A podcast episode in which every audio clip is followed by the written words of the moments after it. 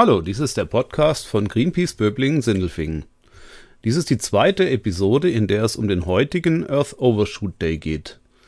Ihr hört ein Interview von Vera Straub-Buchmann.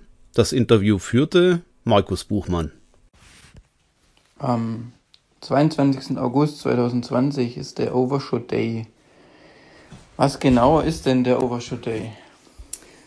Der Earth Overshoot Day ist der Tag im Jahr, an, an dem wir ähm, alle natürlichen Vorräte unseres Planeten aufgebraucht haben, ähm, für deren Erneuerung die Erde ein volles Jahr benötigt.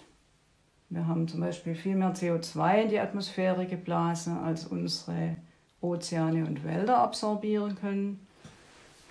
Wir haben ähm, so viel gefischt, dass die Fischbestände sich nicht erholen können und wir haben die Bäume rascher gefällt, ähm, als sie nachwachsen können. 2020 ist ja ein besonderes Jahr durch den Corona-Lockdown. Haben wir viel weniger Flugverkehr, weniger Autofahrten, weniger industrielle Produktion. Ähm, ist diese, diese Reduzierung, dieser Lockdown ähm, sichtbar, sodass sich das Datum verschoben hat im Vergleich zum letzten Jahr, zu den letzten Jahren? Ja, das Datum hat sich im Vergleich zum letzten Jahr ähm, um drei Wochen nach hinten verschoben.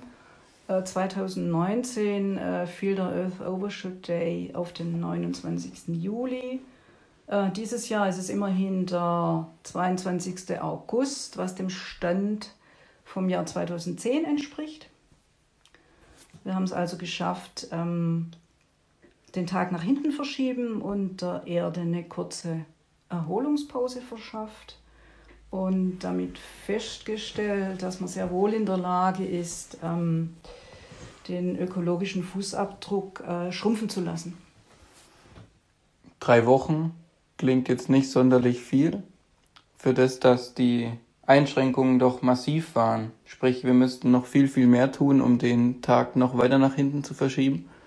Ja klar, ähm, es reicht nicht, um das ökologische Gleichgewicht wiederherzustellen, was jetzt ähm, ähm, die ganzen Reduktionen reichen nicht aus. Im Moment ähm, verbrauchen wir so viel ähm, Ressourcen, als ob wir auf 1,6 Erden leben würden. Und ähm, wir müssen einfach dahin kommen, ähm, Ressourcen effizienter und nachhaltiger zu konsumieren. Das heißt, wir müssen zum Beispiel, wenn wir zum Beispiel unseren CO2-Ausstoß äh, weltweit halbieren oder die Nahrungsmittelabfälle ähm, halbieren, ähm, wäre es uns möglich, ähm, im Jahr 2050 wieder ähm, ins Gleichgewicht mit den Kapazitäten unseres Planeten ähm, zu kommen. Sprich, die jetzt die Verbesserungen, die wir gesehen haben, sind aus deiner Sicht nicht nachhaltig, beziehungsweise werden auch nicht Bestand haben? Ähm, nee, ich glaube, ähm, ich fürchte, ähm, das ganze Konsumverhalten, das wird wieder ansteigen. Ähm, und es bräuchte einfach eine, eine, deutliche Reduktion in allem. Ist, egal, ob es jetzt ähm, der globale Fleischkonsum ist, ähm, äh, müsste, müsste alles zurückgefahren werden. Man müsste zu grünem Strom wechseln, damit äh, die Menge an CO2 reduziert wird. Äh, man müsste Transportalternativen nutzen, äh, die öffentlichen äh, Verkehrsmittel, ähm, die öffentliche Infrastruktur ausbauen. Man müsste Lebensmittel sparen. Man müsste bewusst einkaufen, egal ob es jetzt ähm, Nahrungsmittel sind, also zum Beispiel aus ökologischem Anbau, ähm, regional einkaufen man müsste unverpackt einkaufen. All, alles wäre notwendig, um ähm, den ähm, Earth Overshoot Day äh, nach hinten zu schieben.